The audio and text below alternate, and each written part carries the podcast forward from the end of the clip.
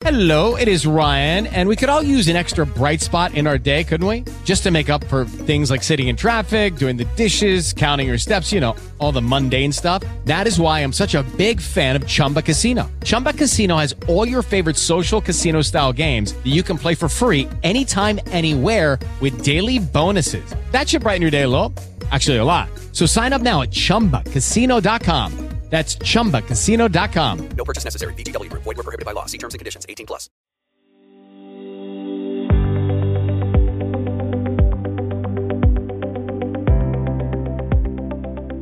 Buenas tardes.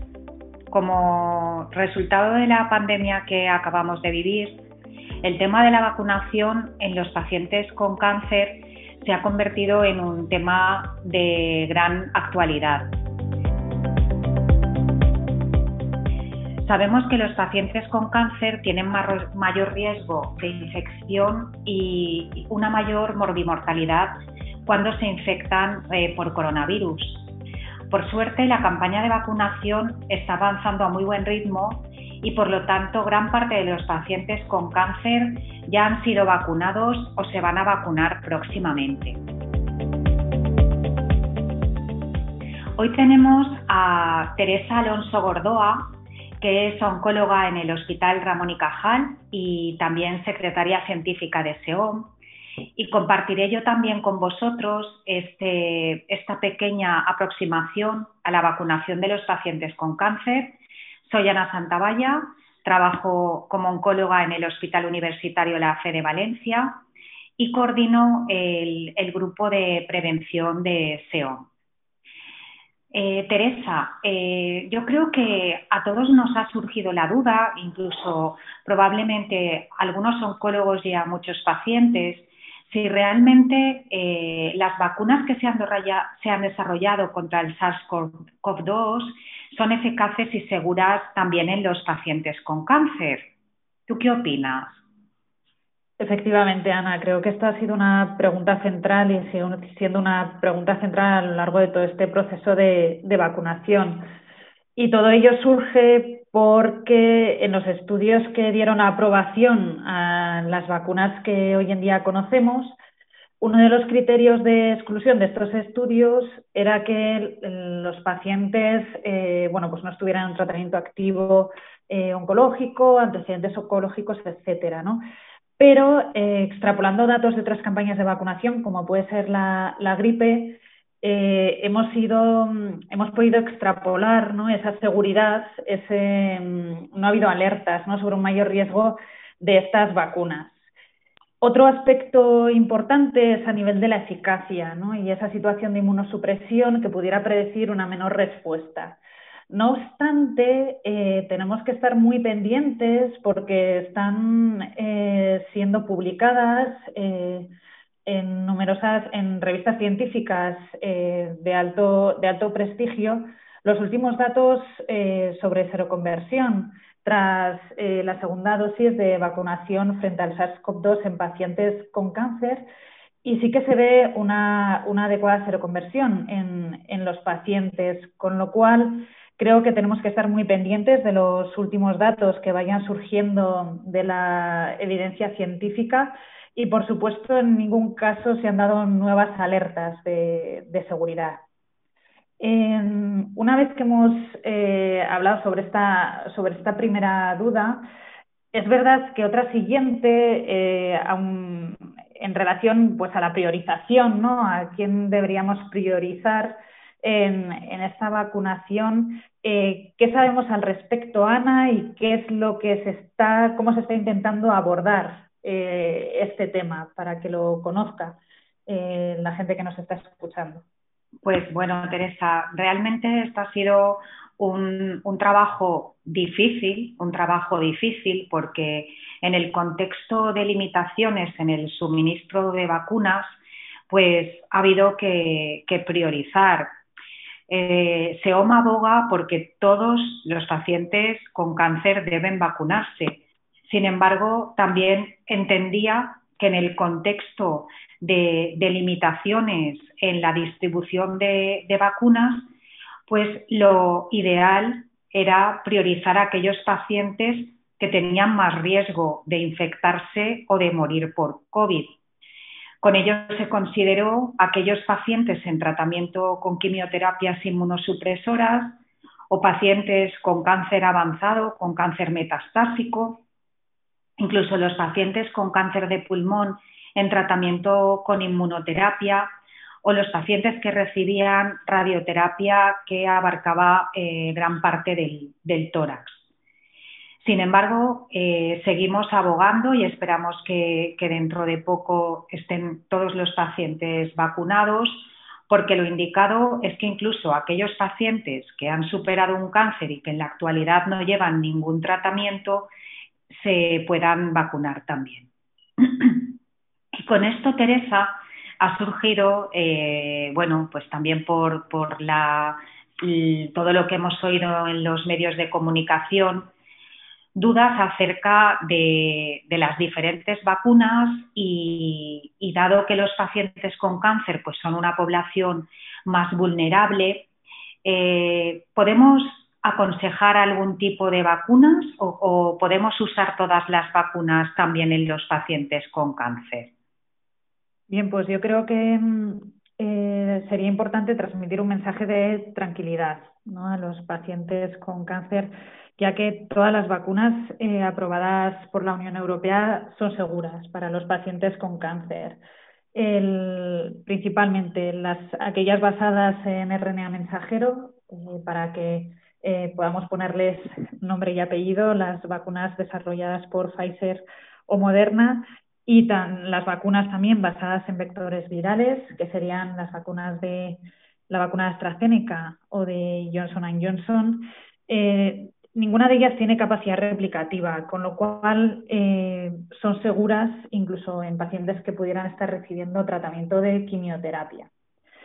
No obstante, como estamos ante un tema eh, nuevo en el que toda la información eh, y los datos de vida real que podamos ir recogiendo van a ser más que bienvenidos, desde SEOM ha surgido la iniciativa de desarrollar el estudio COVID vacunas, eh, donde, se, donde se quieren registrar eh, todos los efectos secundarios que puedan surgir de las vacunas eh, para COVID-19 que se administran en pacientes con cáncer y en pacientes en tratamiento oncológico activo, con lo cual este estudio sin duda aportará datos muy interesantes al respecto de este tema. Y otra duda creo que muy eh, relevante y que surge mucho en la práctica eh, para los pacientes con, cáncer, para los oncólogos, incluso para los médicos de medicina preventiva que tienen eh, también que ayudarnos a, gestionar el tema de la vacunación, es en qué momento deberían vacunarse los pacientes con cáncer para una vacuna frente al SARS-CoV-2. Pues esto, Teresa, como tantas cosas, eh, no existe todavía eh, una clara recomendación porque todavía no tenemos evidencia al respecto.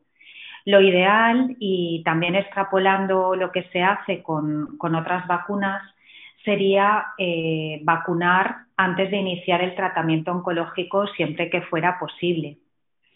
Para aquellos pacientes que ya estuvieran en tratamiento, no hay un momento idóneo para vacunar, aunque parece razonable pues vacunar en el momento intermedio entre ciclos o en el momento en que se considere que el paciente es más eh, competente para poder realizar una mejor seroconversión, para poder hacer más anticuerpos. Pero, sin embargo, lo que estamos también recomendando desde SEOM es que no se retrase la vacunación esperando a ponerla en un determinado momento, que eh, es más importante no retrasar la, vacunación, vacunar pronto que encontrar el momento idóneo de vacunación. Y ya por último, eh, Teresa, hemos hablado de vacuna de COVID, pero es verdad que los pacientes con cáncer eh, pues también debería hacerse profilaxis de otras enfermedades infecciosas pues, que se pueden prevenir y que pueden producir complicaciones, sobre todo en pacientes más frágiles. Eh, ¿Qué vacunas son las que deberíamos recomendar a, los pacientes con cáncer que van a empezar algún tratamiento?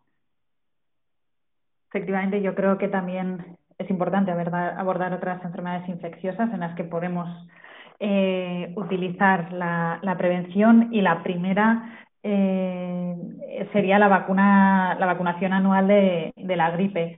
Estas son vacunas de virus inactivados, con lo cual están también recomendadas en pacientes con, cáncer. Esta vacuna anual se inicia en otoño y es cierto que la vacunación eh, de la gripe no solo se recomienda a los propios pacientes, sino también se recomienda a todo el profesional, eh, a todo eh, profesional sanitario, así como al entorno, acompañantes, convivientes de pacientes con cáncer. Por otro lado, eh, la vacunación frente al neumococo también se recomienda en pacientes con cáncer y tratamiento citotóxico, eh, además de a la población general mayor de 60 años. Eh, por eso estamos hablando ¿no? de la seguridad de la, de la, vacunación únicamente porque seguramente nos suene ¿no? de, de, alguna contraindicación de alguna vacuna y son las que las vacunas desarrolladas a partir de virus vivos atenuadas, ¿no? que estarían eh, contraindicadas en pacientes en tratamiento activo con quimioterapia, pero eh, las vacunas de las que hemos hablado hasta ahora eh, no tendrían esta, esta capacidad. Y, bueno, un poco por recalcar una idea que ya hemos señalado, es, bueno, pues lo ideal sería poder acceder o que los pacientes pudieran acceder a la vacunación antes de iniciar eh, un tratamiento que sería la situación de menor inmunosupresión de cara a generar la mayor respuesta inmunológica posible. Muy bien, pues yo creo, Ana, hemos llegado al final de, este podcast. Os agradecemos a todos los oyentes vuestra atención y bueno, nuestro objetivo era poner sobre la mesa las cuestiones centrales sobre la vacunación en el paciente con cáncer, sobre todo la vacunación frente al SARS-CoV-2, que es el tema principal de, los últimos meses, centrados en el paciente con cáncer, en el paciente en tratamiento oncológico y que esperamos eh, os haya podido ayudar a todos. Muchas gracias.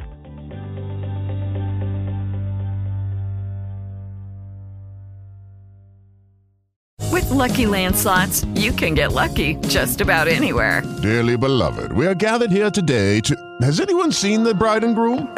Sorry, sorry, we're here. We were getting lucky in the limo and we lost track of time. No, Lucky Land Casino, with cash prizes that add up quicker than a guest registry. In that case, I pronounce you lucky. Play for free at LuckyLandSlots.com. Daily bonuses are waiting. No purchase necessary. Void where prohibited by law. 18 plus. Terms and conditions apply. See website for details.